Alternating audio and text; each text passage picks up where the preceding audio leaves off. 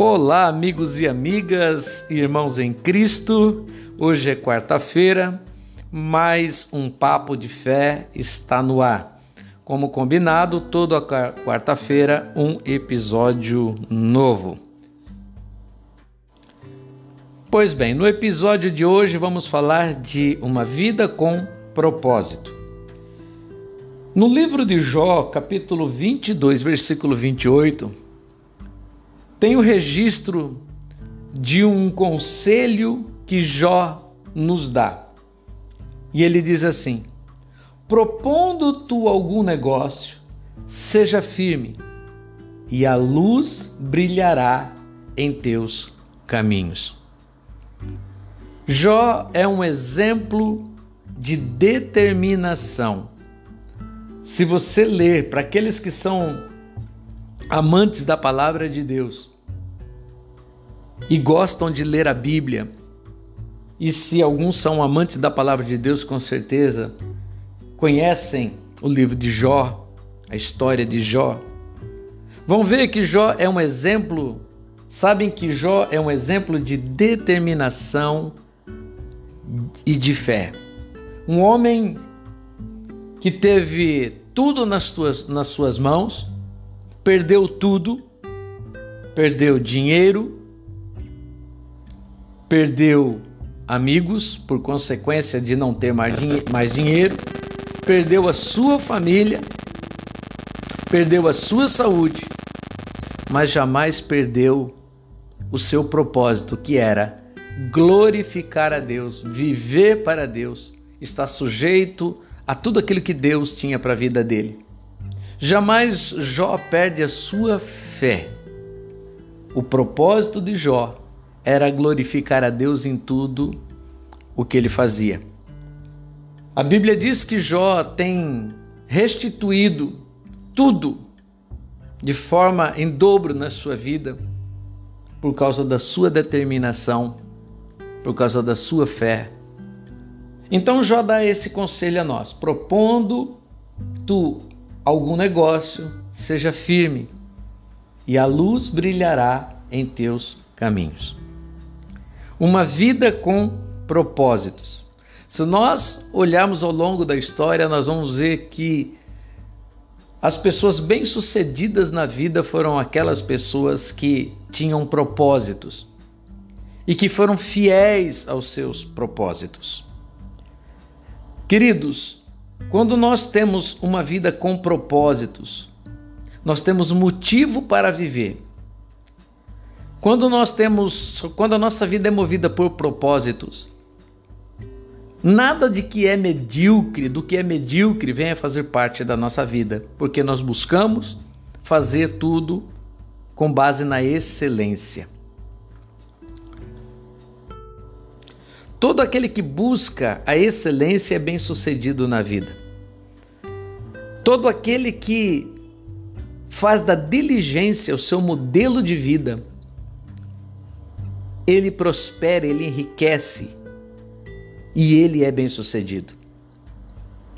No livro de Provérbios, capítulo 22, versículo 29, diz assim: Vês um homem diligente na sua obra.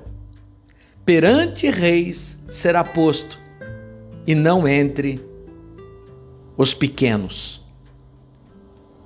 Quando Salomão ele fala de diligência, ele está falando de um homem que tem propósitos e que é e que busca fazer tudo trazendo a excelência como meta. Uma pessoa que tem uma vida com propósitos bem definidos, a excelência é o seu maior objetivo a ser alcançado. Tudo que ele faz, ele quer fazer bem feito. Para vivermos uma vida com propósitos, é preciso que nós tenhamos a consciência de tudo aquilo que nós estamos fazendo, definir bem os propósitos da nossa vida. Depois de termos definido os propósitos da nossa vida, é preciso que nós coloquemos algumas coisas em prática. E eu quero mencionar, eu quero mencionar 10 coisas importantes para que nós possamos viver numa vida com propósito e termos êxito. Primeiro, não se compare a ninguém. Há um grande erro nas pessoas que vivem se comparando às outras. Isso é um mal muito grande. O apóstolo Paulo, ele escreve no capítulo 6 e no versículo 4 da sua carta aos Gálatas, ele escreve assim: Mas prove cada um o seu talento, o seu labor, e então terá motivo para gloriar-se unicamente em si mesmo e não no outro. Nós precisamos nos comparar, né? Tem uma versão da Bíblia que diz assim: hum, compare consigo mesmo os seus projetos e você não terá motivo para se gloriar em outra pessoa a não ser em si. Se você tiver que se comparar a alguém, se compare a você mesmo, ao você do ontem. Se você tiver que fazer uma comparação, compare com os, a, o seu presente com o seu passado. Mas não se compare a ninguém. Porque cada um é cada um. Se a gente começar a se comparar aos outros, nós nunca conseguiremos atingir os nossos propósitos de maneira eficiente. 2. Elimine o medo do fracasso. Eu tenho visto ao longo da vida muitas pessoas que não iniciam nada porque têm medo de fracassar. Muitos morrem sozinhos, solteiros, porque têm medo de iniciar um relacionamento, um casamento, medo de, de iniciar uma família e ser fracassado, porque muitas vezes se baseiam nos outros. Não é porque o casamento dos outros não deu certo que o seu não dará. Muitos deixam de iniciar um negócio, passam a vida sonhando em, em empreender e tem muitas vezes tudo para empreender e dar certo, mas não fazem porque tem medo de fracassar, porque não acreditam em si mesmos ou porque olham para o fracasso dos outros. Terceiro, seja realista e otimista.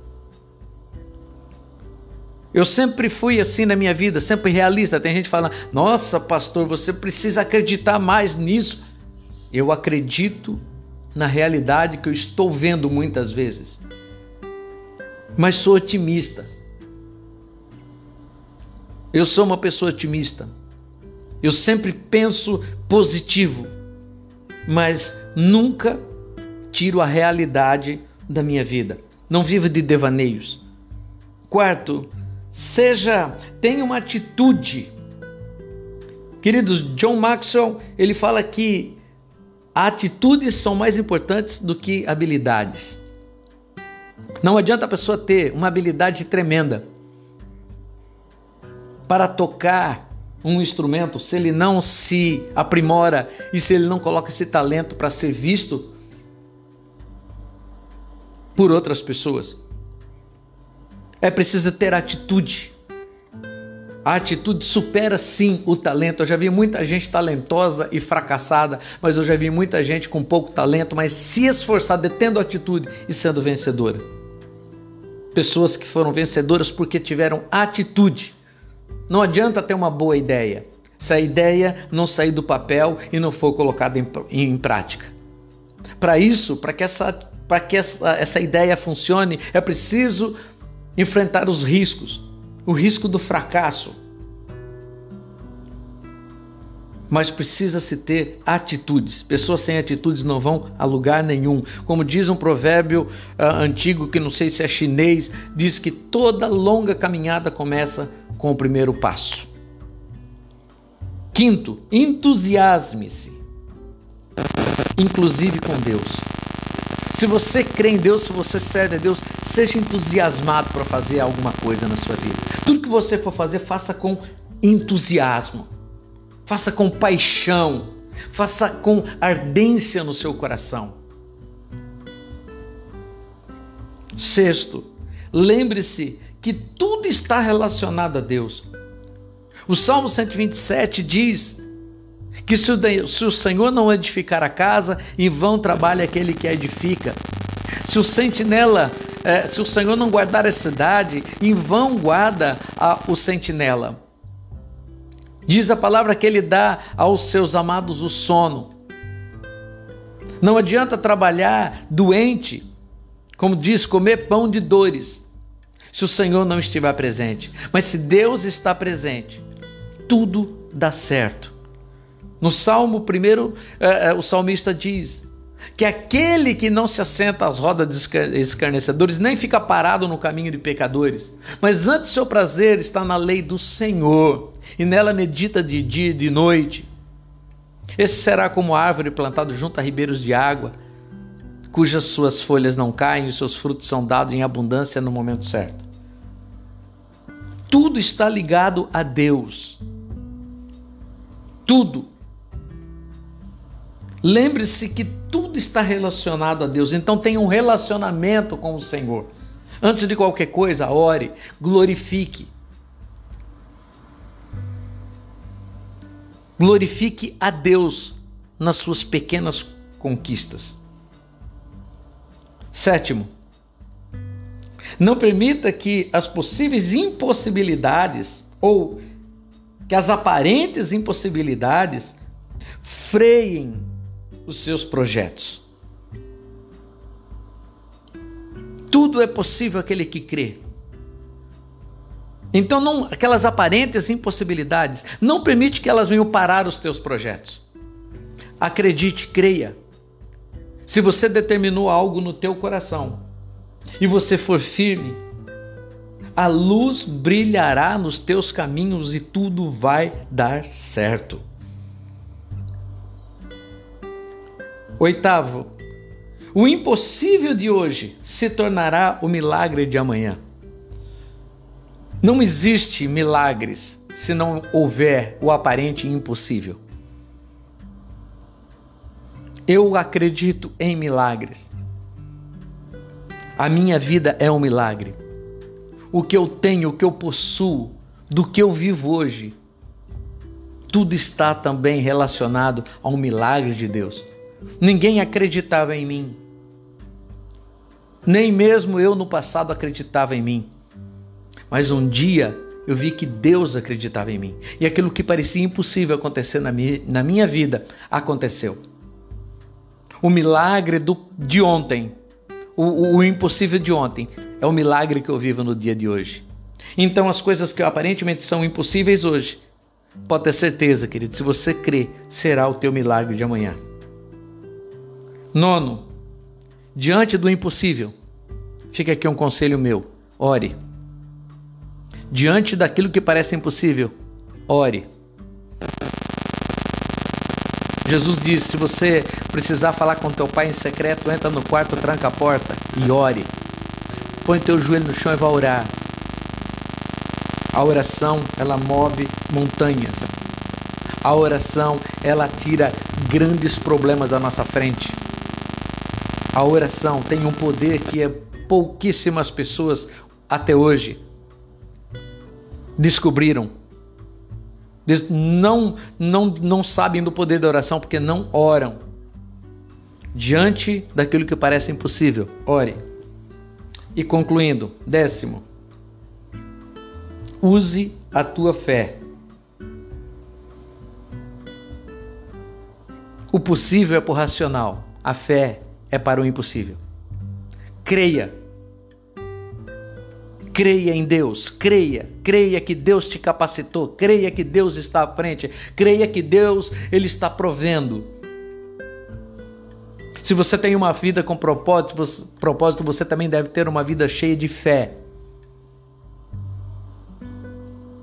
Propondo tu algo, né? Propondo tu algum negócio, seja firme e a luz brilhará nos teus caminhos. Firmeza, salvação, vida eterna é firmeza.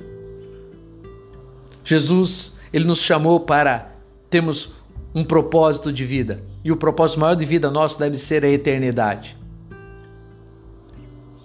Todos os dias a gente tem a oportunidade para escolher as portas largas que levam à perdição. Eu propus no meu coração escolher sempre o caminho de Deus. É o mais difícil, os caminhos das pedras, mas esse que eu escolhi. Deus não age na vida daqueles que têm pensamentos dobres, aquelas pessoas que pensam uma coisa de manhã e à tarde pensam outra e não sabem para onde estão indo. Uma vida com propósitos. Tente aplicar, tenta viver uma vida com propósitos. Eu tenho certeza que você vai prosperar demais. Você vai ser muito abençoado. Em nome de Jesus. Espero ter contribuído para alguma coisa com, essa, com esse episódio de hoje. E quarta-feira que vem a gente volta com outro, se assim o Senhor desejar. Fiquem todos na paz de Cristo e até quarta-feira que vem, em nome do Senhor Jesus.